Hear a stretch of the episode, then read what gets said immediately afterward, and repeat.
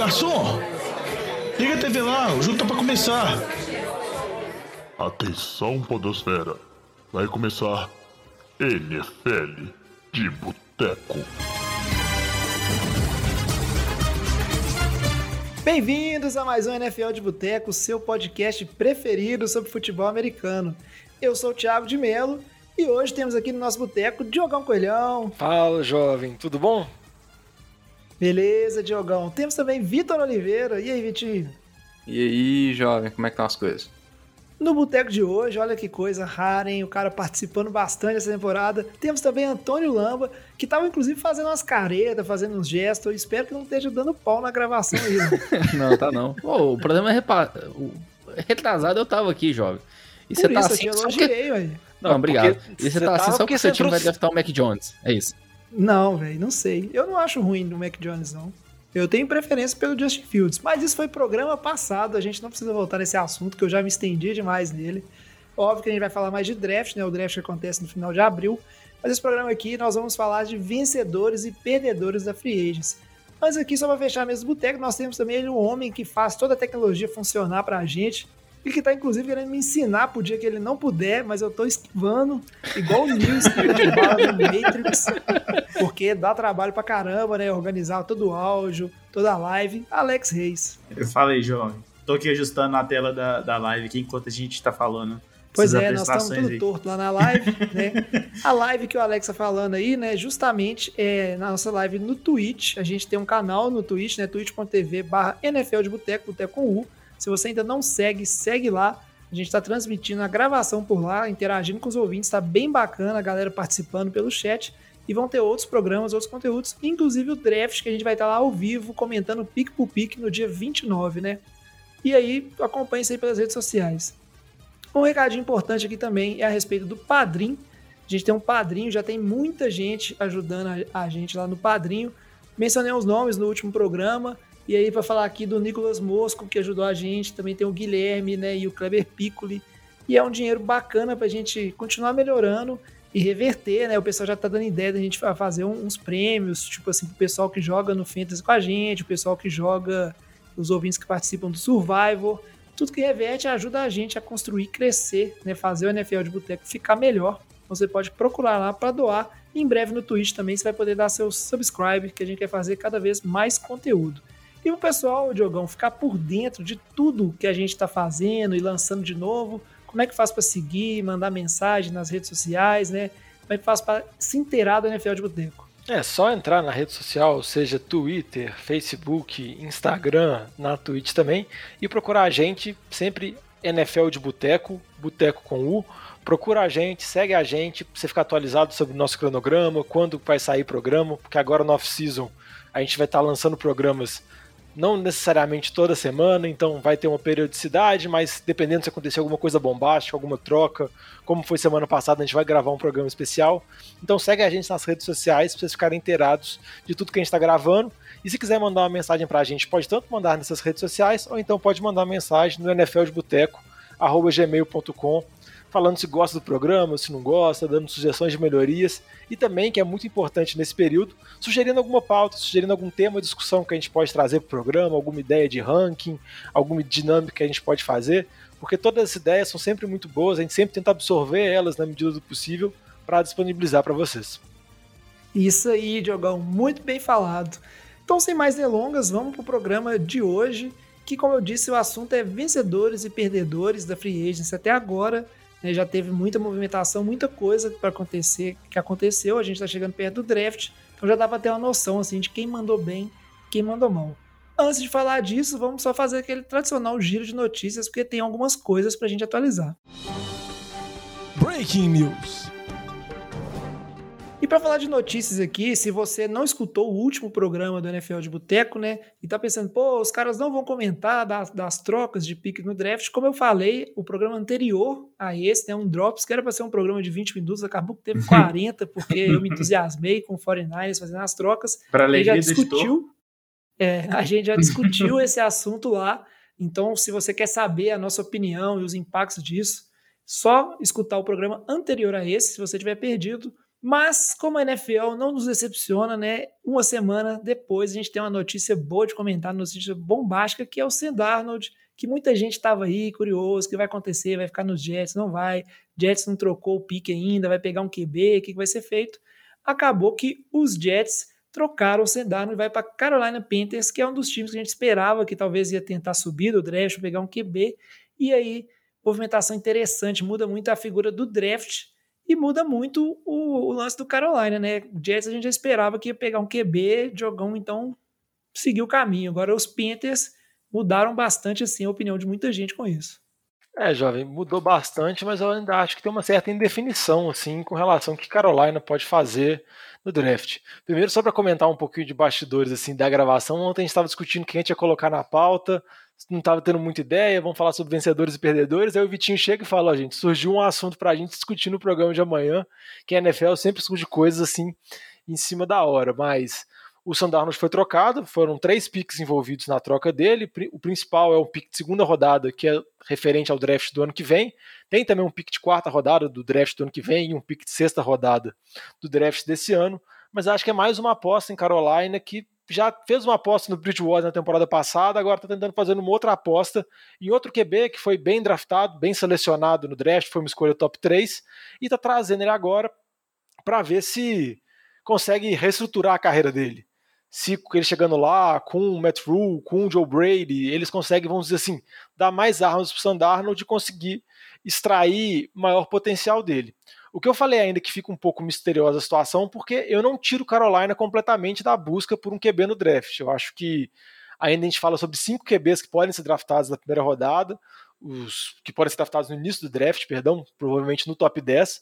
Três vão sair provavelmente no top 3, mas dependendo da posição, Carolina está tá em oitavo, então dependendo pode chegar algum QB de interesse para eles. Eu acho que o que eles viram foi que com as algumas movimentações que teve, a troca de São Francisco, o reposicionamento que teve nessa, nessas primeiras posições, eu acho que eles viram que eles não vão ter certeza mais qual QB que pode estar disponível para eles ou qual movimentação que eles podem fazer para alcançar um dos primeiros picks. Então, acho que eles resolveram se resguardar e trouxeram o Sandarnold. Então, acho que a gente tem que ver ainda se vai ter uma outra movimentação ou se o Sandarnold vai ser o QB deles da próxima temporada.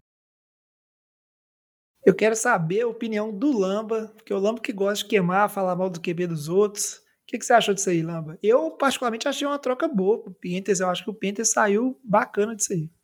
Não, eu não sei se o, se o Panther saiu assim tanto por cima, porque até a gente compara muito agora o Sendarnold com o Ryan Tannehill, que também teve histórico dele com a Dan Gaze lá no time do Dolphins e foi pro Titans e renasceu a carreira dele completamente.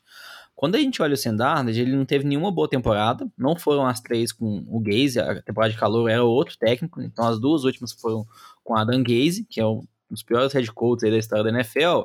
Só que o Panthers, ele teve que pagar, igual o Diogão comentou, né? Um pique de segunda, de quarta e de sexta rodada. A troca do Hill, quando ele saiu de Miami, foi um pique de quarta e de uma sétima rodada. E ganhou um de sexta em retorno. Então, assim, acho que vamos falar, no final das contas, foi um, um, pique de segunda rodada aí que o Panthers pagou, né? Comparando com a troca do Hill, que não custou nada. Então, assim, se o Sandarnold der certo, o Panthers vai ter uma boa campanha. Esse pique de segunda rodada vai ser um pique ali do meio da segunda rodada, talvez do final da segunda rodada, então não tem tanto peso. Mas agora, se, se ele não encaixa muito bem, se o time do Panthers não tem uma boa temporada, que não tem uma defesa boa, joga numa divisão, divisão muito complicada, com Saints, Falcons, Buccaneers, então não vai surpreender ninguém. Se esse time do Panthers aí for talvez uns 10 piores da NFL no ano que vem, vai ser um pique dos 10 primeiros da segunda rodada. Então fica um pouco mais caro também. É, entendo a aposta. Eu acho que é essa analogia talvez com o Ryan Tannehill, que ele conseguiu dar a volta por cima na carreira dele, mas eu tenho muitas dúvidas se vai acontecer ou não. É, em relação ali Bridgewater não, é isso. O time não tinha expectativa em relação ao Bridgewater, então acho que o Senado tem um potencial, um quarterback muito novo ainda, mas acho que a gente ainda vai ter que ver como que vai ser ao longo desse ano aí, se vai conseguir ou não dar essa volta por cima da carreira dele, que tá deixando bastante a desejar. Ô Lambas, eu tenho uma pergunta para você, quem que você prefere? Taysom Hill ou Sandarnold? Pô, complicado, hein? Não, não tá complicado não, Lamba. Pode falar a verdade. Não, de verdade, eu, eu prefiro o Sandarnold, é, assim, sem olhar do ponto de vista de custo para você adquirir o jogador, de salário, porque o Sandarnold pode ter esse potencial de ser um quarterback de franquia. Não acho que é certo isso. O Taysom Hill, igual eu comentei naquele último programa, não vejo essa perspectiva para ele. É, só para fazer um contraponto aqui, eu, eu, vou discordar um pouquinho do Lamba. É, eu acho assim, Ryan Tannehill você pode comparar com a volta por cima que ele pode dar, mas em termos de valor da troca do Tannehill e valor da troca do Darnold, eu discordo. O Tannehill ele foi trocado depois de seis temporadas, né? Ele tá, então ele já tinha seis temporadas com Dolphins. O, o Darnold está indo para a quarta num contrato de calouro ainda, né? Então assim ele ainda tem um valor. Se a gente comparar com a troca do Josh Rosen, o Josh Rosen foi trocado, ele era um pick de primeira rodada, ele foi trocado por um pick de segunda. O, o, o e acho que teve um, umas outras coisas. Então, assim, o, tá bem parecido em relação ao valor da troca do Josh Rosen. Então, é um cara que tem muito mais é, promessa, é um jogador mais jovem. Então, assim, eu não acho que foi tão caro. Assim, eu não, não, não vejo como um pique de segunda rodada do ano que vem um valor, um, valor alto a, a, a ser pago no, no jogador que você tem uma esperança de potencial e você tá dando a colher de chá porque o cara treinou, dois, jogou dois anos com a Danguese e todo mundo critica muito os trabalhos da Danguese. Então, o pessoal ainda está confiando no talento que o, que o, que o Darnold demonstrou para ser justificado o pique que ele foi lá. Ele foi o quê? Quarto pique do, do draft dele? Terceiro? É, então, assim, eu entendo o valor, eu concordo mais com o jovem, eu acho que foi uma troca bem justa é, para o Panthers é um, uma troca que, igual o Diogão falou, não compromete, é, não, não, não garante o um compromisso em cima do Darnold, então eles podem fazer uma experiência com o Darnold aproveitando esse contrato de calor, a quinta opção de contrato, se for o caso. Eles já ativaram. É, já ativaram. Então, é, então, assim, dá essa opção, dá esse backup, pode livrar do, do, do, do contrato do Bridgewater. É, então, assim, é, é, eu achei muito boa a troca para o Panthers, mas sem dúvida, para mim o grande vencedor da troca é o Darnold, porque assim é a chance que ele tem de reativar a carreira dele depois do início super ruim, né? Horrível. Muito triste, né, cara? Para um cara que estava com cotado para ser top 1 do draft durante muito tempo. Ele foi cotado o top 1 até que a seleção do, do Mayfield foi uma grande surpresa. Ah, e, é, e é muito triste a situação do Darnold, porque o que me chama mais atenção nisso, óbvio, ele tem um desconto a Danguês, né, que todo mundo vai dar. Beleza, o Matt Rule tá lá, cabecinha fresquinha de college e reconstruindo um time. É uma, como o Vitinho falou, acho que é uma opção bem segura, sabe? O time não perde grandes coisas. E, e também não dá para você pegar e falar, sendo bem sincero, tipo assim, ah, pô, o Darnold eu garanto que as opções de QB que talvez cheguem no, no Panthers aí nesse draft é melhor. Não, a gente sabe que QB é uma aposta muito grande, sabe? Tem coisa que dá certo, tem coisa que não, né? E então tá seguro. E eu acho que o lance que sempre me toca mais essa situação é a idade. Tipo assim, o cara tem 23 anos. Dessa turma de QB que a gente tá discutindo, ele é um ano mais velho que a galera, um, dois anos mais velho que a galera, assim, na média. Então o cara é muito novo, sabe? Você dá pra, né? Eu fico com dó mesmo, eu penso assim, a família do Sendal deve odiar o Adam Gaze, porque o menino tão promissor, acabou sem, a carreira sem dele. Sem falar da diferença de arma ofensiva que ele vai ter no, no Panthers e que ele tinha no, no, Jets, né? Acho que não precisa nem comentar isso, né? Ele vai jogar com o McCaffrey, McCaffrey com, né? com o Robbie Anderson, teve uma boa temporada ano passado, com o DJ, DJ Moore. Moore. que teve uma temporada ok. Esse, tudo bem que eles perderam o Kurt mas ainda assim, são três peças muito boas e no Jets você não consegue pensar um nome de efeito durante os três anos que Frank ele teve Gore. lá. É. A melhor, a melhor arma dele era o Jameson Crowder. Cara, é, é exato, o Jameson Crowder. Do, negócio. Mas só para comentar uma coisa que o Vitinho falou rápido, com relação ao Bridgewater, o contrato dele ainda é, em boa parte é garantido, é um contrato alto de 23 milhões, então a gente tem que ver o que Carolina vai fazer, assim. Eu acho que não é o plano de ter ele como reserva, mas dependendo, Carolina pode não ver uma possibilidade de trocas com ele. Eu acho que a ideia principal é tentar se livrar dele, tentar repassar ele para algum time, talvez Denver ou New England, que são times que a gente especula que podem estar interessados em QBs, mas eu não ficaria totalmente surpreso assim se Carolina não conseguir achar nada de atraente e trazer ele para ser, vamos dizer assim, uma competição ao Sandarnold e ver o que pode acontecer. Então, só para falar que não é uma situação que eles conseguem dispensar o QB que está com eles e que claramente está sem clima, né? Acho que ele parou de seguir o pessoal de Carolina no Instagram, ele deu uma revoltada, assim, ele não quer ficar lá mas ainda está vinculado com o contrato. E as notícias que já falam, Diogão, é que o Panthers autorizou o Bridgewater a procurar alguma troca e tudo mais, né? Acho que o que você colocou bem de o contrato dele não é barato, é garantido, então não vai ser fácil é, também é se 23 achar um, milhões, é um contrato um de, de, um titular. Um contrato de titular. É, de titular. Então, tipo assim, tem que ser é. Denver tá interessado, ou New England, ou alguma coisa do tipo. Isso. Seguindo aqui, nos assuntos, né, a gente falou bastante de São Darnold, vamos acompanhar durante a temporada, né, toda essa questão. A gente precisa falar de uma notícia que saiu também, ela já tinha saído antes do último programa, mas a gente preferiu comentar, né, num programa mais para frente.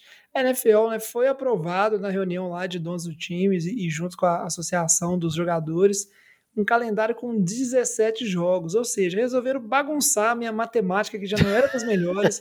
né? E você tava. E olha que você é engenheiro, hein? É, a gente fica fazendo piada aqui que o Titans vai ficar 7-9, né? Que tal time ali? O Lamba gosta muito de falar assim: ah, esse time aí tá montado para campanha 8-8 ali, ó, ficar medíocre na média. E agora não, né? Veio com essa de 17 8, jogos. 8-1. É, 881, só Tem que ter um empate maroto agora. 17 jogos, só para complicar né, a cabeça da gente. 17 que é um número muito pouco tranquilo. Então, difícil, né?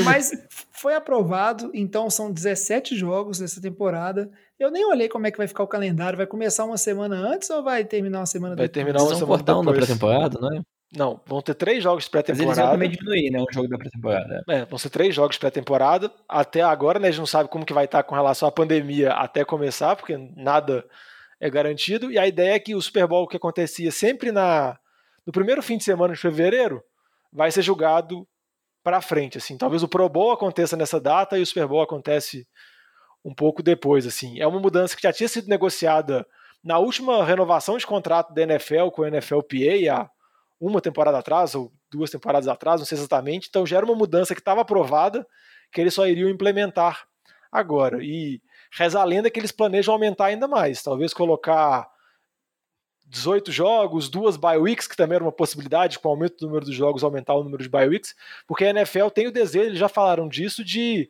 às vezes de expandir a liga, aumentar o número de times e aumentando o número de jogos, poderia proporcionar isso, mas são só especulações, mas a gente vai ter mais jogos, né? Eu acho que a gente fica com receio um pouco com relação à lesão, aos impactos que tem, porque é um esporte que acaba sendo muito violento, assim, porque é um esporte muito físico, mas eu acho que é uma rodada a mais que a gente vai ter, então eu não reclamo disso, não. Ah, Diogão, eu, eu não sei, eu vou ser bem sincero, assim. É, a questão toda é financeira, né? Ah, você quer ter mais jogos, aí você vai ter mais prime time, você tem mais tempo de propaganda. Ano passado, por exemplo, quando aumentaram a quantidade de times que iam para os playoffs, né? E passaram em vez de ser seis de cada conferência a irem sete. E a gente teve até aquela rodada que muita gente chamou de Super Wildcard, né? Que aí a gente teve uhum. né, mais jogos de wildcard, seis jogos de wildcard, né? Numa, num fim de semana só. É isso mesmo, seis jogos, né? Isso, e aí depois ficou só um time de bye. Eu achei super vantajoso. Por mais que muita gente criticou, ah, já vai uns times meio mais ou menos, mas aí, tipo, vai, vai ter uns jogos de playoff ruim. Só que, na verdade, foi surpreendente. A gente teve jogos aí que foram bons, jogos que a gente esperava que seriam bons e não foram né, tão legais. Eu acho que a gente ganhou muito com isso aí.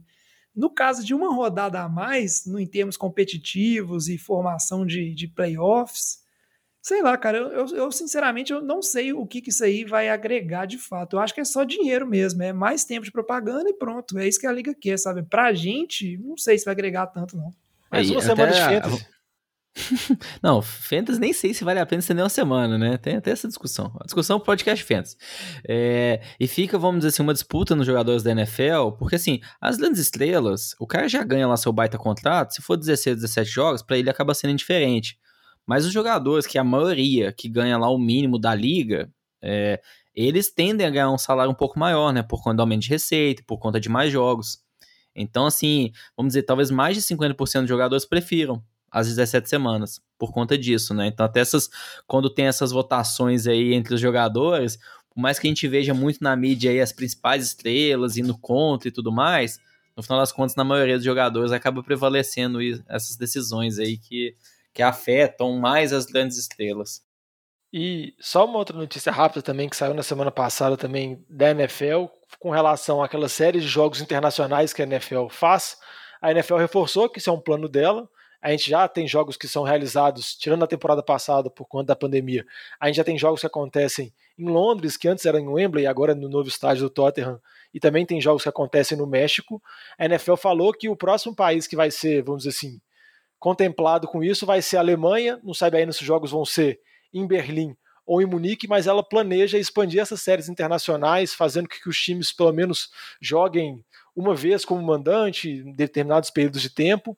E a NFL também falou da possibilidade, depois de, depois de expandir isso para a Alemanha, voltar uns pouco os olhos para América do Sul, e quando ela fala América do Sul, seria no caso Brasil. Então, talvez no futuro próximo a gente possa ter essa possibilidade de algum jogo da NFL acontecendo aqui, provavelmente ou em Rio ou em São Paulo, né? Mas só para mostrar que a NFL tem esse plano aí de expansão internacional e que o Brasil está na, vamos dizer assim, tá, tá na rota, junto com o Canadá e outros países aqui também da América. É, a audiência aqui é muito grande, né, Diogão? E vai ser uma loucura, já pensou? Provavelmente Ia vai ser, ser massa, no Maracanã. Né? Isso aquele né, jogaço aí. Imagina ano que vem, tipo assim, Detroit Lions, mas, e... qualquer coisa. lá. Qualquer coisa. Eu né? vou, é, se é, oportunidade, vai, a galera vai, vai soltar não, foguete. Não, e, a galera vai eu... entrar com rojão escondido no, no, na parte de trás da, da bermuda lá do jogo. Vai ser uma loucura, vai ser terra sem lei. Chegada no estádio vai ser, vai ser fogue, foguetório, é, zona é. de fumaça, vai ser é, corredor de fogo. Não, mas eu, eu, eu prefiro Detroit Lions e Jacksonville Jaguars do que jogos Pro Bowl que foi especulado há um tempo atrás. Eu acho que um jogo de temporada não, regular dúvida. é bem legal, assim. Então, e acho que é só pra jogo... mostrar que boa. É, e se for jogo ruim, sabe o que vai acontecer, Lamba? Tipo assim, se vier um Lions contra Texans sem Deshaun Watson, a torcida vai, ser vai começar, a torcida vai começar a vaiar os dois times e não vai estar tá nem aí. É tipo assim, bola. Os vergonha pro Jared Goff. É, vergonha. vergonha. os, os caras não vão entender nada. Você vai, pô, jogar no Brasil, essa torcida, os caras não param de apoiar um minuto. Vai descobrir que era só vaia. Mas é isso aí. A gente vai vendo né, como é que essas coisas vão acontecendo. Meu sonho é ter um joguinho de NFL aqui. Acho que vai acontecer mesmo. O futebol americano cresce bastante aqui. E vai ser bem legal. Para fechar o bloco de notícias, né? Só uma notícia que eu dou com muito pesar, porque se a gente aqui no NFL de Boteco nós somos enrolados, o pessoal do time de futebol genérico de Washington é mais ainda, né? Botaram esse nome para tirar o antigo nome, Washington Redskins, né? Por questões é, em relação à, à comunidade indígena, né? Do, lá nos Estados Unidos e, e, acho muito certo ter feito isso. E falaram, né? Vamos pensar aqui num nome novo, mas assim, né? Pô, puta enrolação. E aí deu um ano, não conseguiram arrumar um nome. Agora já falaram que essa temporada vai continuar com esse nome ridículo de Washington Football Team, né? Nenhum, todos os times têm essa questão de ter um nome, alguma identidade, e ainda com com papinho de que existe a possibilidade de ficar esse nome para sempre, né? Vou falar, vergonhoso, pelo amor de Deus, né? Arruma uma coisa, não é possível. Ô, jovem, mas eu coloquei isso na pauta porque eu sabia que você fica indignado com esse assunto, mas é que eu acho que às vezes esse nome é tão ruim, tão ruim que fica bom de não, time genérico não, não, não, existe isso, não. É, Pô, às vezes tem coisa tão ruim, tão ruim que a gente acostuma, gente. Esse argumento não, do cara, Diogão tá igual o argumento do jovem de, do Aaron Rodgers jogar melhor com a perna É, só. cara, arruma, arruma um nome qualquer, sabe? Segue um uma, tem toda uma tradição, velho, do, é, de, dos times terem um essa coisa. Não, e obriga a gente ainda a ficar falando de time genérico de Washington, porque aí você fala assim, os Jets, os Eagles, né? Você sempre tem um, um curto, aí o Washington não. Você tem que falar assim, ah, ó, ó Terrível, Sim. terrível. Vamos ver, Qual seria o mascote temporada... desse time, Diogão? Qual que é o mascote? Não sei, acho que é um jogador. Não, eu espero que seja o George Washington, né? É, é um W gigante. Igual o de é, Cleveland, o capacete laranja. É, a letra oh, O Cleveland tem um bulldogzinho, é né, velho? É, terrível. Mas vamos acompanhando essa temporada, então a gente vai, infelizmente, continuar chamando né, o time de Washington aí de time genérico de futebol de Washington, porque os caras não conseguiram pensar num nome, né? Até o NFL, a gente gastou uma semana, apesar que a gente tinha cogitado o nome de Kibe Voador, tinha um nome muito ruim. Era só Kibe. É, Tudo a gente tinha que voltar Kibe. com isso. Nossa. Não foi Kibe Voador apenas porque já tinha o domínio pegado por algum outro animal que pensou nessa mesma ideia. E não foi para frente. Mas é isso aí, assuntos para bastidores, nós vamos fazer live falando essas bobagens. E vamos seguir com a pauta aqui, né? A gente vai falar também de novela Deshaun Watson, mas acho que não precisa é, entrar muito nisso, né? Só está aumentando o problema, a gente vai acompanhando e quando acontecer coisas de fatos assim, né, decisões que afetem suspensão, a gente vem comentar aqui. Então vamos agora para o assunto principal de hoje, que é falar de vencedores e perdedores da Free Agency. Não, Vitinho, fala aí. É, só para falar rapidinho da novela Deshaun Watson aqui, hoje teve é, uma, uma conferência, né, é, com vítima, uma vítima é, deu uma entrevista falando de como que foi o, o caso dela. Então, assim, é, a, a questão da Sean ela tá tomando publicidade e mídia, né? O que nunca é bom é, para a perspectiva do, do jogador na NFL, né? Foi aberta a investigação policial, né? O que deu, deu ah, andamento nessa, nessa, nessa entrevista coletiva. É, então, assim, é muito provável, tendo em vista é, essas acusações de já 22 mulheres, é, que a Neel, a, ah, eu com a Anel, toda vez. Toda vez. que a NFL... o Anel até surge da voz do é, time. Tem que rasgar no fundo. Que a, que a NFL tome alguma alguma alguma ação aí em cima em cima uma suspensão, né, um afastamento do Deshaun Watson. E assim, eu particularmente já não vejo mais se antes alguém pensava, né, que Houston é, Antes a, a, discussão era que Houston não queria trocar o Deshaun Watson, né? Agora eu acho pouco provável ter alguém interessado é, considerando o risco. Não, é só uma entrevista que o Nick Casario, que é o GM do Houston, deu, que antes ele falava que ele nem estava atendendo ligações. Nessa semana ele falou que tem que ver. Tipo assim, até a própria postura de Houston já mudou mesmo, e como o Vitinho falou, com a investigação criminal rolando, o Deshaun Watson já pode ser enquadrado naquela lista especial do comissário do Goodell, de suspensão automática sem ter nenhum julgamento ou coisa do tipo. Então, a situação dele não tá boa, não. É isso aí. E, e tá aí a prova, né, de como é que eu não tenho moral nenhuma para tocar esse programa. Eu tentei acelerar aqui por causa do tempo, mas eu acho importante. Os meninos vieram com bastante informação é, legal aqui. Eu, tá, eu preocupo com o tempo, mas os meninos preocupam com informação. E é por isso que a NFL de Boteco fica muito bom. Né? A gente vai acompanhando esse caso do Deshaun Watson. E quando você fala, tá ficando bem grave, acho que breve, breve a gente já vai começar a ter uma ação da NFL, porque como o Vitinho falou, quando começa a tomar muita mídia e a pressão começa a chegar em cima da liga em si, né? E aí vem pressão de patrocinadores também. Aí a coisa, com certeza, a liga já começa a tomar uma, uma decisão, mesmo antes de você ter um resultado investigativo aí, porque publicidade, os caras ruim, né? É o que os caras menos querem. Então agora vamos falar de vencedores e perdedores da Free Agency até aqui que é o bloco principal do programa de hoje. Ô Fábio Júnior, traz aquela porçãozinha de batata frita e uma cerveja gelada para nós. E aí, vamos fazer diferente, né? quando a gente faz esses blocos vencedores e perdedores, vamos fazer aquela rodada de mesa assim. Vamos começar aí, Diogão, pode ser você. O que, que você acha aí, um vencedor da Free Agents até agora, para você? Ah, Jovem, um vencedor que eu acho que é claro é o time de Tampa e o Tom Brady. A gente até comentou um pouquinho sobre isso na live que a gente fez na semana passada, mas eu acho bom destacar porque pela primeira vez na história recente da NFL, o time campeão vai ter o retorno dos 22 titulares, considerando os 11 titulares do ataque e os 11 titulares da defesa. Então, os que faltavam, que era o caso Fornette e o Sul, renovaram com o time de Tampa na semana passada. O Brady estendeu o contrato dele, então possibilitou Tampa fazer várias movimentações financeiras.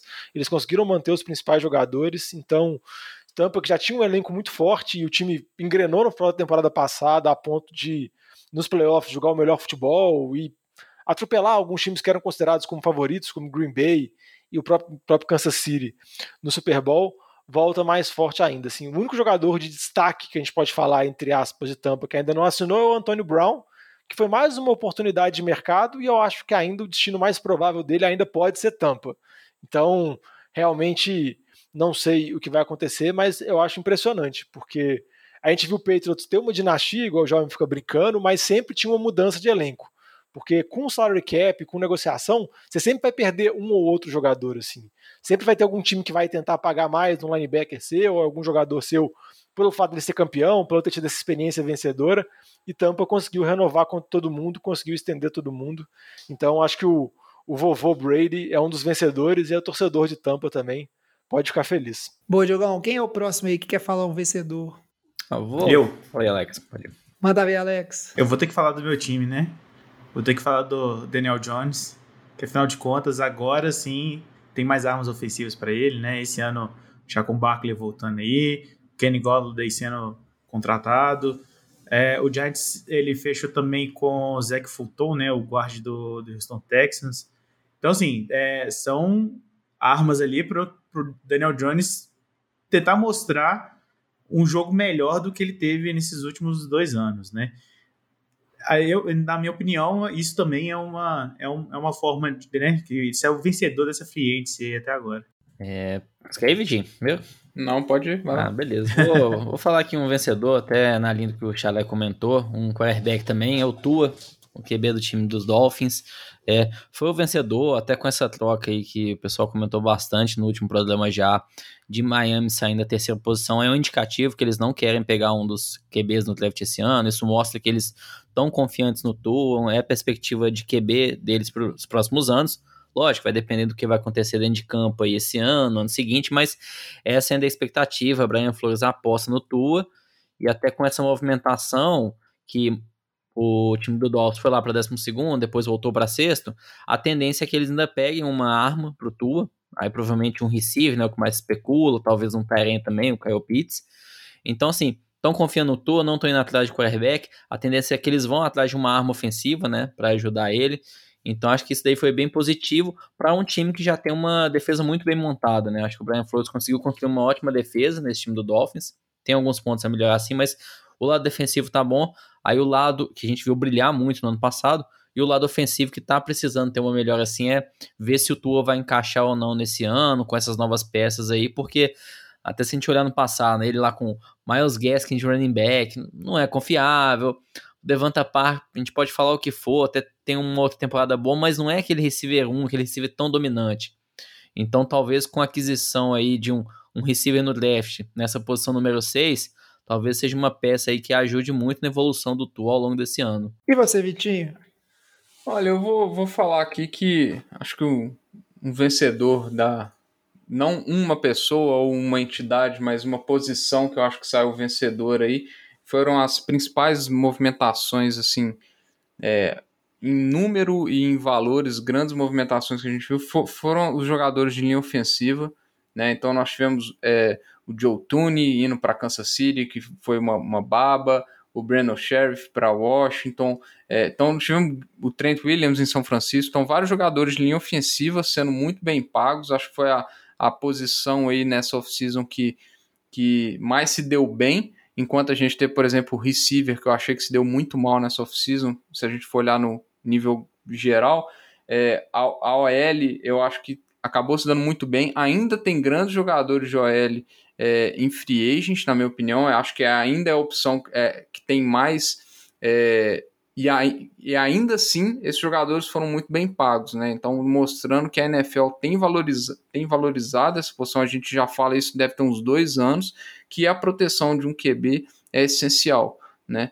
É, então, e aí um time que eu acho que pode, a gente pode pegar como exemplo é o time de Kansas City, né? O time de Kansas City vai, a princípio, né? Tá perdendo é, quase a linha ofensiva inteira, né? Então o Eric Fischer, o o, o Schwartz, o Schwartz, é, eles ainda estão como free agent, mas em, em compensação Kansas City já trouxe é, o, o, o Tune, então assim, eles estão, e acho que o Kyle Long está saindo da aposentadoria para jogar. para jogar para os Chiefs, então é, então é uma posição que tem muita opção e ainda assim é, foi muito valorizado em termos contratuais nessa off-season. Não, e um dos times que estava mais interessado no Trent Williams e parece que ofereceu um salário quase comparável que o São Francisco ofereceu, pelas especulações, é Kansas City. Então, um time que está mesmo engessado no cap ia fazer movimentações, menos pegar o contrato do Kelsey, estender, o Tarek Hill, do Mahomes e por aí vai, para buscar esse jogador, porque eles claramente sofreram muito no Super Bowl com a OL, então eles estão remodelando tudo.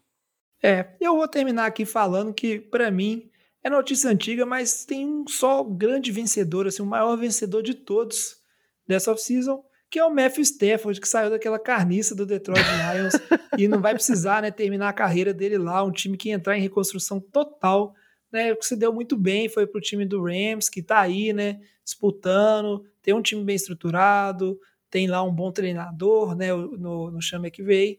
Então, pelo menos ele, ele tende a ter um fim de carreira com chances ainda, né, de tentar é, conquistar talvez o Super Bowl ou pelo menos jogar mais jogos de playoffs, né? Venceu, né? Caiu para cima, como diria alguns aí.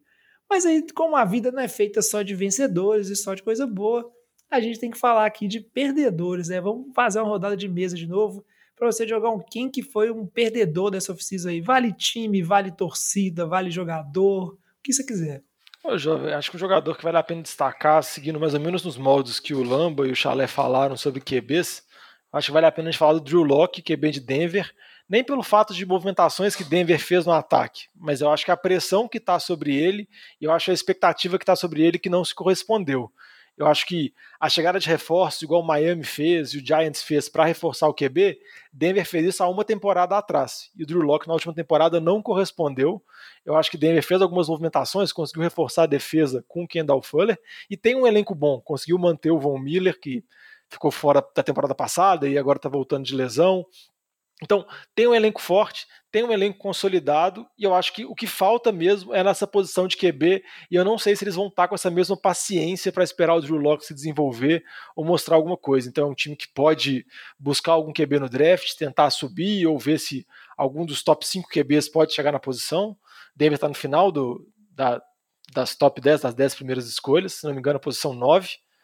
E então eu acho que a situação do Drew Locke está meio complicada lá. Muita gente especulou possibilidade de trocas, tem gente que fala do Bridgewater poder ir para lá. Então eu acho que pelo menos o Drew Locke, depois do draft, ou por trocas ou por seleção de algum, de algum calouro, ele vai ter alguma con concorrência na posição de QB. Então acho que ele pode ficar de olho aberto, porque se bobear, ele vai perder essa posição no time. E aí, Lamba, Vitinho Alex, é, eu vou comentar um aqui. Eu acho que tem o jogador e tem principalmente a torcida. É o time do Texas. É, acho que assim, o Watson é o que a gente tá vendo aí. Tá uma situação, ele queria sair do time, o time não queria trocar ele, agora esses escândalos todos aí que estão saindo nas notícias. Então acho que assim, não tinha como ser uma intertemporada pior para a carreira do Deshaun Watson. E consequentemente, né, não apenas por isso, isso afeta os torcedores de Houston, porque você vê ali a estrela do seu time, que tinha assinado um baita contrato recentemente, no meio desses escândalos, antes queria sair do seu time. E qual outra peça que você tem nesse time de destaque? Qual outro jogador que a gente fala, não, esse jogador é uma referência? O J.J. Watt, que era um que já estava até mais, vou falar em final de carreira, mas estava em declínio, saiu do time. Então você não tem mais uma cara dessa franquia quando você tira o Deshaun Watson. Não tem mais ninguém ali que a gente pode dar um destaque. Então, assim, tá numa situação muito complicada.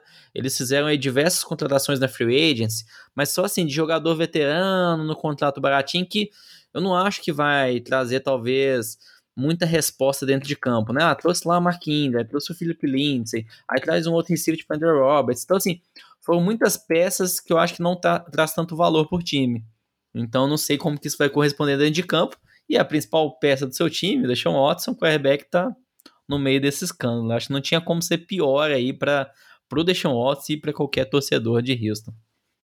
Quem mais? Quem mais quer falar um, um perdedor aí? Ah, eu, eu vou, vou falar aqui. Eh, tem vários, teve vários times que fizeram movimentações que eu não gostei nem um pouco essa off-season. Posso falar Jacksonville, posso falar New England, mas acho que para mim quem ganhou aí nas piores movimentações foi o time do Raiders, principalmente do lado do ataque. É, eu não consigo entender o que, que o Raiders está fazendo.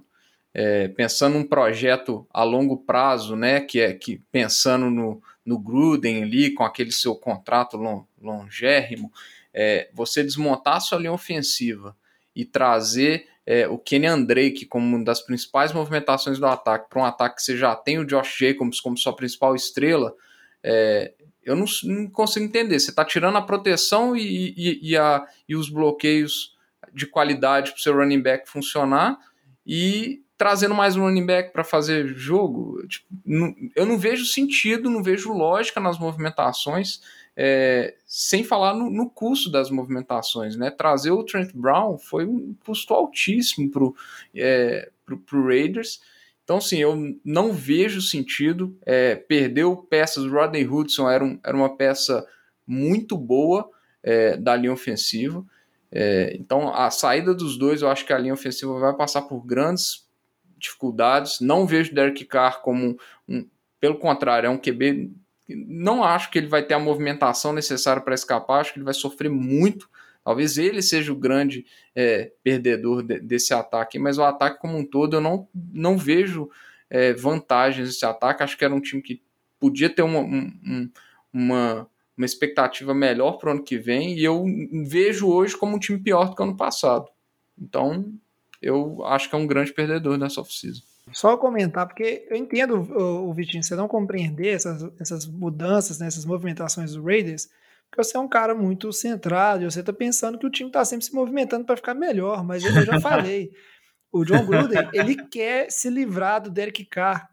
O Derek Carr é tipo uma pedra no sapato dele. Aí o cara foi lá, jogou mais ou menos, jogou bem a temporada, e aí a diretoria do time, geralmente, não quer deixar ele mandar o cara embora e não quer dar a volta para ele correr atrás de um QB e falar assim: não, o Derek Carr é bom. Aí falou: ah, é? Então tá bom, deixa comigo tirou a linha do cara, pra, vai acabar com o cara, o cara vai ter a temporada lixa, vai ficar, tá vendo? O cara é ruim, o cara é ruim. Ele quer um QB pra dele, entendeu? Pra fazer esses 10 anos aí, eu tenho certeza 10 disso. anos, cuidar que até acabando esses 10 anos, É né? isso que eu ia comentar, é. porque o tempo passa rápido, já tá chegando na metade do contrato é. dele, que era um contrato de longuíssima duração, e mas ainda assim, ainda não tem avanço nenhum. Tô falando, ainda. Não, é, mas tô falando que agora eu acho que o dono, acho que já pode questionar mais é. e pode ter muito mais pulga.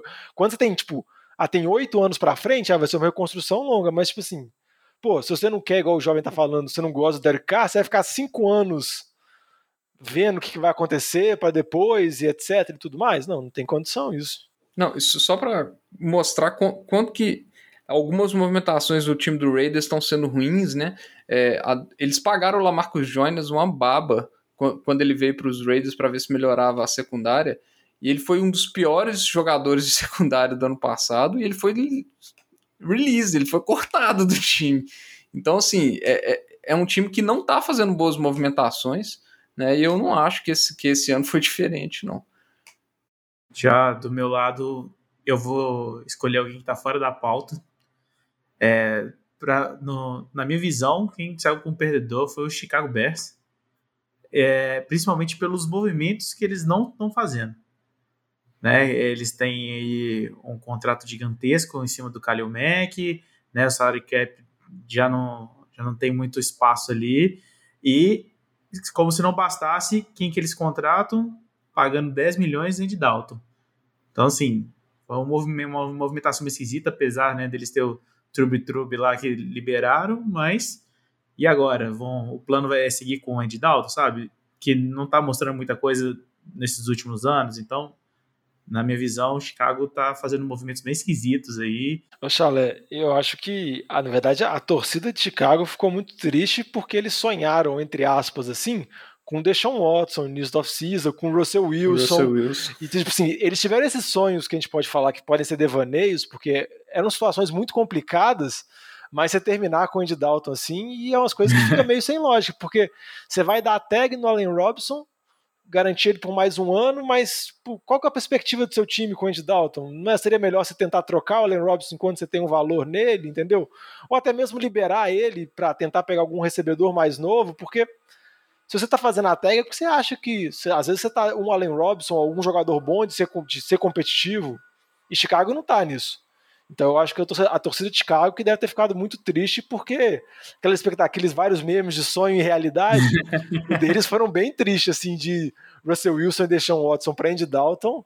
É, então aí, ó, tô corrigindo. Porque são os perdedores, foram os torcedores de Chicago Bears. É, Ou cara, Batatinha. É, Batatinha. O, Alex, o Alex até roubou, eu tava querendo fazer também, o maior perdedor dessa free é o Batata. Que, mas sabe o que eu acho que é o problema do, dos Bears, assim, do, do time em si? É, acontece com vários times, na verdade. Aquela coisa, o time não aceita dar dois passos para trás para tentar, né, depois começar a dar passos para frente. Então você tem lá, né, você teve aquela temporada onde teve a movimentação do Kalil Mack, o time tinha uma defesa muito boa, né, teve toda aquela hype também, né, com a chegada do Kalil Mack, toda aquela questão, e o time foi longe. Mas você vê que o time pela temporada passada, e muita gente fala assim, ah, é o Trubisky, é o Trubisky. Não, o time está aquém na divisão de disputa ainda, quem reina naquela divisão ali não é nem o Green Bay Packers, é o Aaron Rodgers. Então, o Ramon, cara manda... achei que você ia falar outro time, achei que você ia falar o Vikings ou o Lions. Não, assim. claro que não, cara, mas você vê que o, o fator Aaron Rodgers pesa, tipo assim, ele é de longe o não só o melhor QB da divisão, mas um dos melhores da liga, e o Chicago, eu acho que ele tá aquém, sabe, pelo que demonstra. E por mais, ah, trouxe o Andy Dalton. E eu fico pensando, pô, o Matt Nagy, né, coitado, o cara querendo ter um bom QB ali. E os caras vão trazendo, né? Pegou o Trubisky de, de herança, aí vem Nick Foles, que não dá nada. Agora vem o Andy Dalton. E, tipo assim, quando é que o cara vai ter a vez dele, assim? De, aí ele escolheu, é, Ele escolheu o Trubisky. Ele que tava lá é quando trocou o Foles. É, é mas o Neg, ele é um cara... essa bomba é dele também, ó, é dele do Ryan Pace. Eu sei, cara, mas eu tô falando, tipo assim, não deixa de ser um, um head coach ali, comentador de ofensiva e um time que é, usou, né, se apoiou, na, usou de muleta ali a defesa numa temporada, mas tem muita coisa para resolver, muita coisa para melhorar. A gente fala assim, ah, o, QB, etc. Chicago Bears teve um, jogo corrido super ineficiente em várias das partidas no ano passado e, e tipo assim, não rendeu, então tem muita coisa para resolver, sabe? E aí os torcedores perdem, né? Que eles ficam só esperando mais. E agora nem o Trubisky para pôr a culpa mais tem, né? Difícil. Só fazer um comentário aqui rapidinho, que eu fiquei muito surpreso que o, o, o grande vencedor do Lamba não foi o Dak Prescott com salário que ele não merece. Não, o Lamba é. não tava nesse programa. Eu cogitei, eu, eu cogitei colocar um Dallas per... como perdedor. É, um grande perdedor. Cara, isso não, isso não existe, velho. Porque você virar, tipo assim, ah, um grande perdedor é o Jerry Jones, porque agora ele ficou só 0,0001% menos rico porque ele resolveu pagar o Derek Pence. Ele perdeu nada, você tá é. doido. Se é eu fosse coisa... ele, eu tinha assinado o Presto, eu tinha assinado a Madonna, eu tinha quase assinado tudo isso. É, é, é, a mesma coisa você falar que nossos ouvintes são perdedores porque eles estão apadrinhando a gente. É. é se bobear, o Jerry Jones tem mais dinheiro ainda.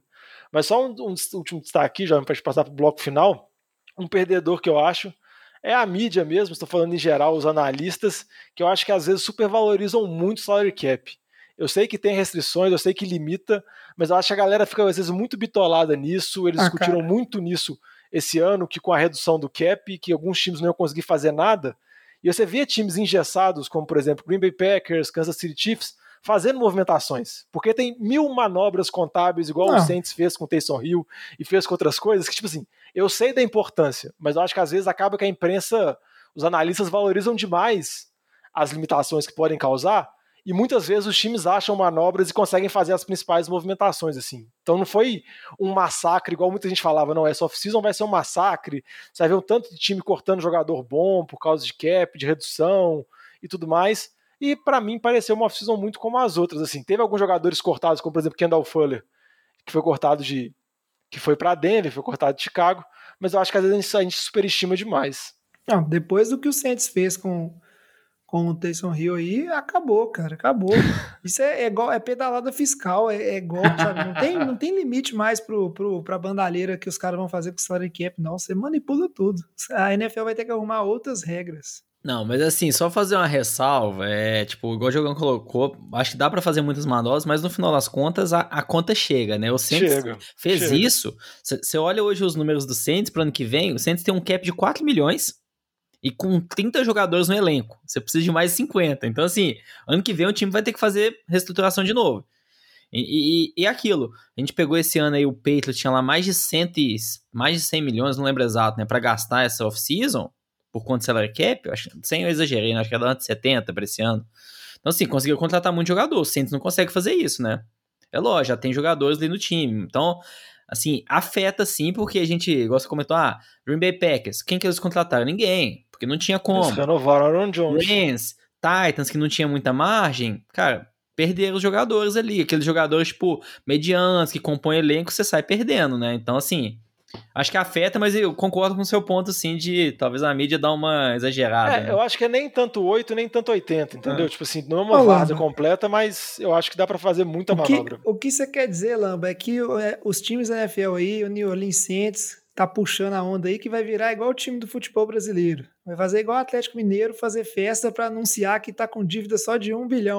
e vai passar. jovem, nem, nem é começa a falar nisso, não vou demorar mais 20 minutos é. no programa aqui, velho. Pois é, cara. É tipo isso, ah, vamos empurrando a dívida para frente, depois vem o perdão fiscal aí. É, o Business o, Day. O governo Galo salva. Business Day.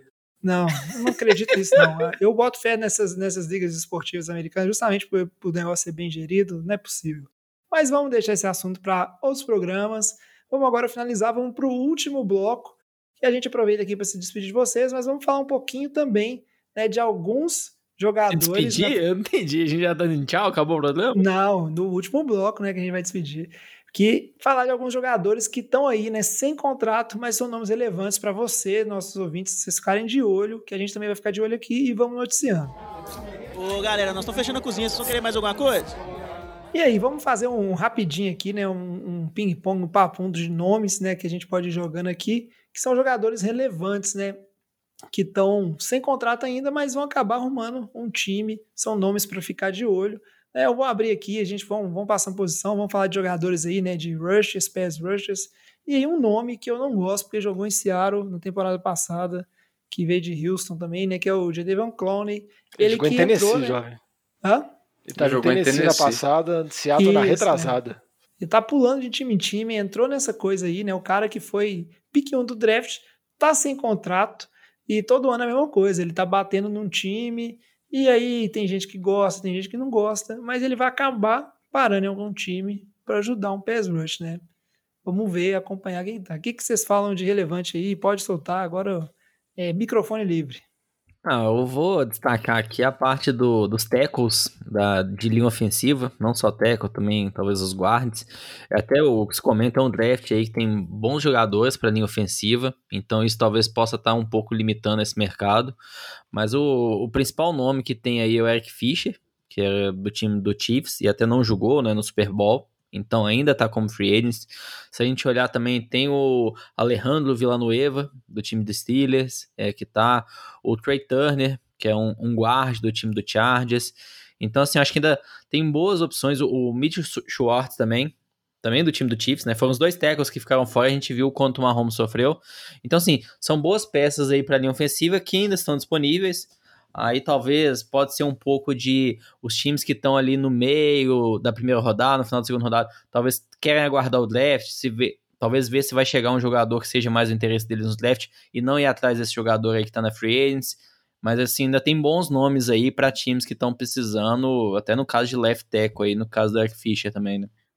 Tem o Russell Okung também, tá? É. Free. E, e o Schwartz, você falou, Lamba, a possibilidade dele é que não sabe ainda se ele vai aposentar ou não. Então tem essa dúvida ainda, porque eu acho que por isso que ele acabou não assinando com nenhum time ainda. Ele teve aquela lesão séria nas costas, ficou fora da temporada passada. Então eu acho que é uma dúvida que ele vai ter que resolver primeiro, porque eu acho que ele tem mercado. Tranquilamente na NFL ele tem mercado para ser right tackle. Não, acho que até colocando mais nomes na mesa aí, pegando aqui da pauta, bem elaborado pelo Diogão, da, da parte ofensiva, acho que assim, de, de armas, o Antônio Brown, que a gente até esperava que ele renovaria com o time do, de Tampa, porque tem aquele convívio lá com Tom Brady, ainda não renovou, né? Então fica essa dúvida, mas talvez não vai surpreender ninguém se o Tony Brown resolver aposentar, né? Do jeito que ele é, né? A, a diva. Então se poderia surpreender. É, e até pegando esse time do Antônio Brown, né, o time de Steelers, o James Conner, running back, que não veio bem nas últimas temporadas, sofreu um pouco por conta de lesão também, ainda tá como free agents, então assim, ainda não conseguiu se encontrar em nenhum time, e ele já eu acho que o running back, quando começa a ficar muito para trás, assim, no caso de James Conner, eu acho que talvez ele vai ser aquele running back reserva para ser backup ali de algum titular. Eu já tô vendo com dificuldades, talvez, o James Conner ter uma posição de titular dentro de algum time. Oh, mas é impressionante a, a queda do James Conner, né? Porque na primeira temporada dele, lá que ele substituiu o Levan Bell, em 2018, que o Bell fez holdout, ele foi muito bem, até que Pittsburgh nem sentiu tanta falta assim do Bell, abriu mão dele depois e tudo mais. Óbvio que tinha vários problemas extra-campo, mas que nem você comentou, né? As últimas duas temporadas dele foi bem abaixo, e um dos problemas também é a linha ofensiva. Outros nomes também que a gente pode destacar, o Cordarelli, Cordarelli Peterson, que é um dos melhores retornadores da geração, é um jogador muito dinâmico, mas já passou por vários times, atualmente estava em Chicago e acho que todo time que ele chega, o treinador sempre tem a ideia de conseguir, ah, vou utilizar ele como uma arma dinâmica, vou utilizar ele no running, como running back, 1500 coisas, e no final das contas nunca dá certo. Ele é um ótimo retornador, mas não consegue extrapolar essa capacidade dele para, vamos dizer assim, para as condições de ataque. E outro jogador também, o Duke Johnson, running back, vamos dizer assim, tinha uma expectativa dele em Cleveland, não se, se mostrou, em Houston acabou jogando mais terceiras descidas, eu acho que pode ser um running back reserva, running back para receber passes, pode ser uma boa opção, assim como você comentou do James Conner. É, Cordarel Patterson é o famoso pato, né? Voa nada, anda, mas não faz nada direito.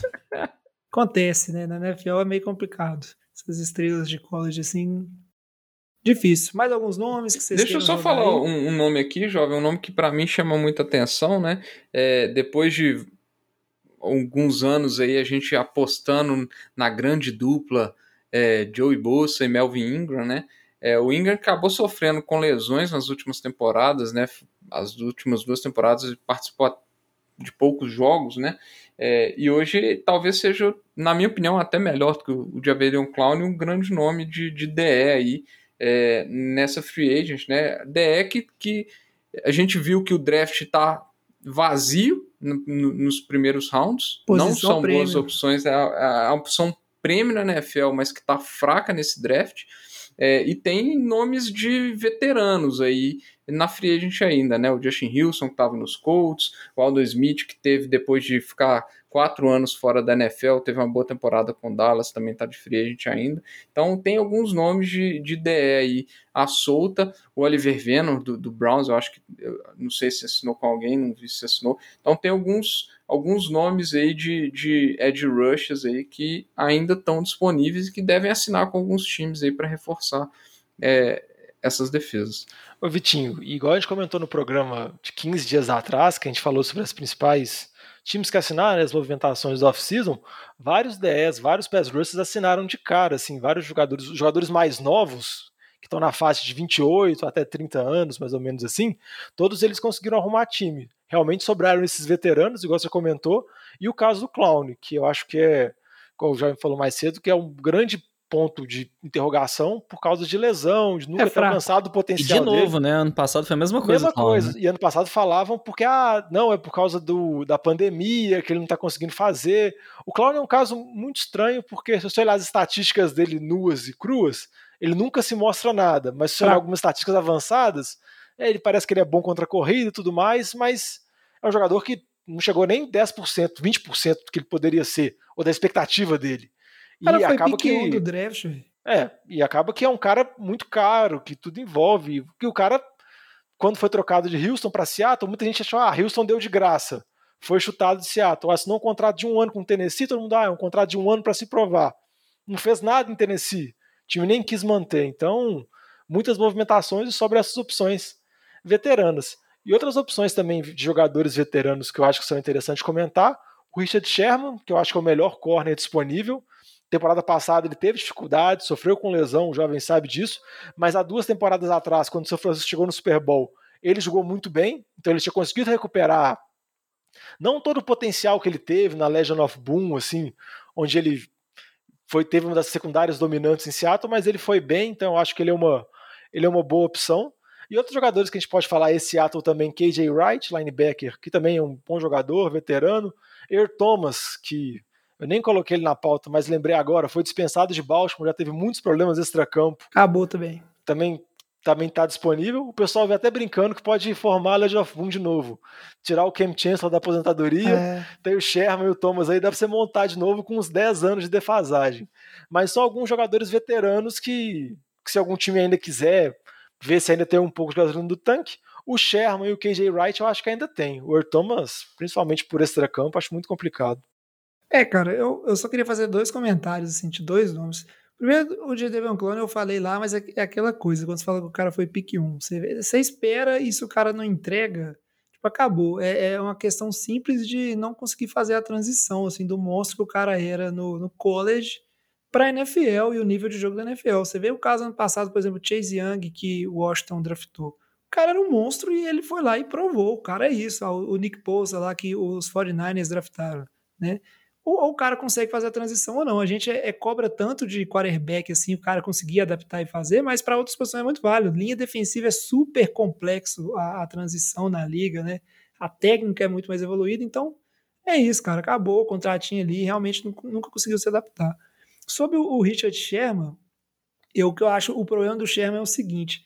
Ele foi bem nessas temporadas, é um cara que entrou no 49ers, muito, foi aquele contrato que quase tudo era bônus, né? E ele acabou ganhando bastante dinheiro, ele jogou bem, principalmente na primeira temporada dele lá, na segunda também. Só que é um cara que você vê que a idade já pesou. E aí, qualquer time que for pegar o, o Sherman tem que entender que já não dá para você pegar o Sherman e largar, por exemplo, numa marcação ele é homem a homem contra um dos, dos melhores receivers do outro time. Ele já é um cara que, por mais que tipo assim, foi grande, ele é mais um, um role player ali dentro do time, sabe? Você tem que ter uma cobertura ajudando.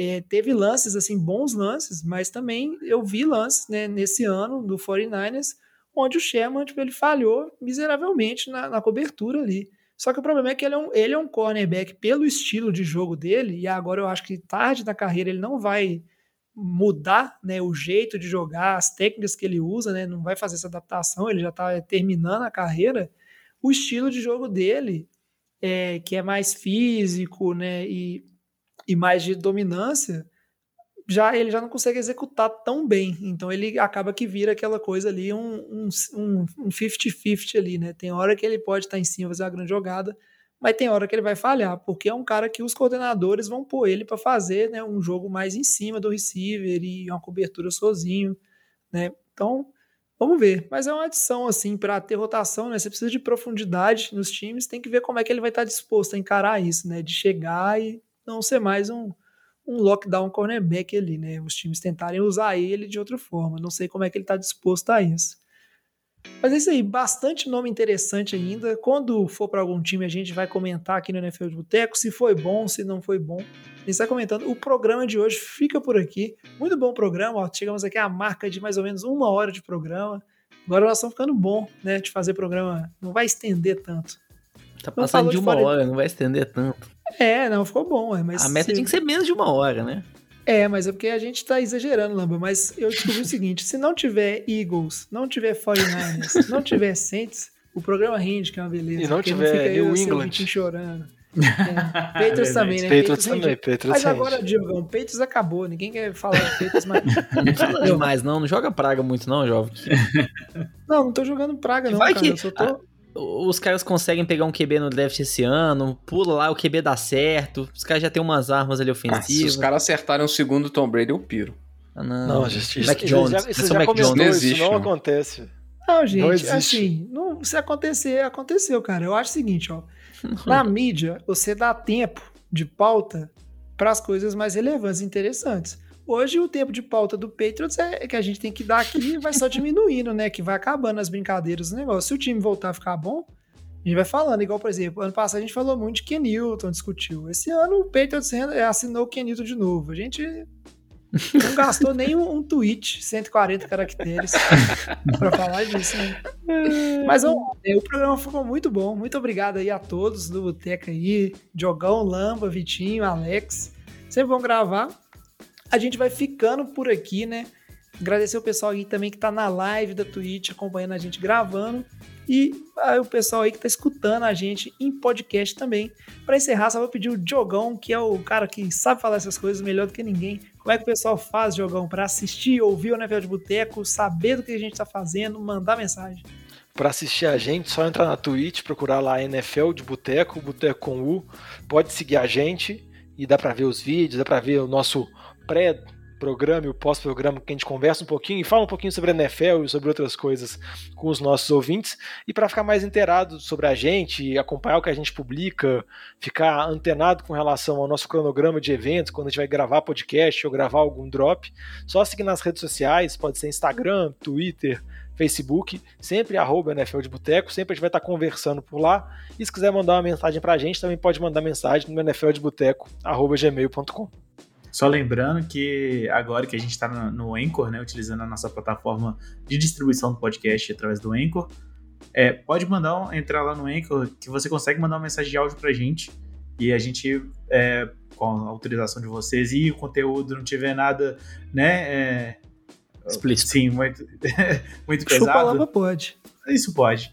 A gente vai colocar, né, no episódio. Então aproveita aí essa interação que você pode ter com a gente também. Quem tiver a fim de participar aí através de, um, de uma mensagem de áudio, manda lá pelo Anchor pra gente. E só para encerrar antes de João falar, lembrar que a gente tem, tá no Padrim. Se você gostar da gente e quiser financiar a gente, dá uma olhada lá no Padrim. Toda ajuda é bem-vinda. É isso aí, padrim.com.br NFL de Boteco com U. Já temos vários padrinhos lá e muitas ideias, né? Que o pessoal falando, a gente fazer uns brindes, começar a dar uns prêmios, vai ter as categorias lá todas e em breve também no Twitch, na Twitch ou no Twitch, eu não sei como é que fala, a gente também vai Já ter a discussão. É, você se inscrever, né? Manda aí mensagem falando se Twitch é masculino ou feminino e tal. Ou se a gente tem que usar X para não ter definição de gênero. Não sei. Mas assim, o Banda lá vai ter inscrição. Muito legal. Vamos crescer a comunidade NFL de Boteco, né? O Boteco vai crescendo. E a gente fica por aqui no programa de hoje. Então traz a saideira, fecha a conta, passa a régua e até o programa que vem. Valeu, valeu. Falou.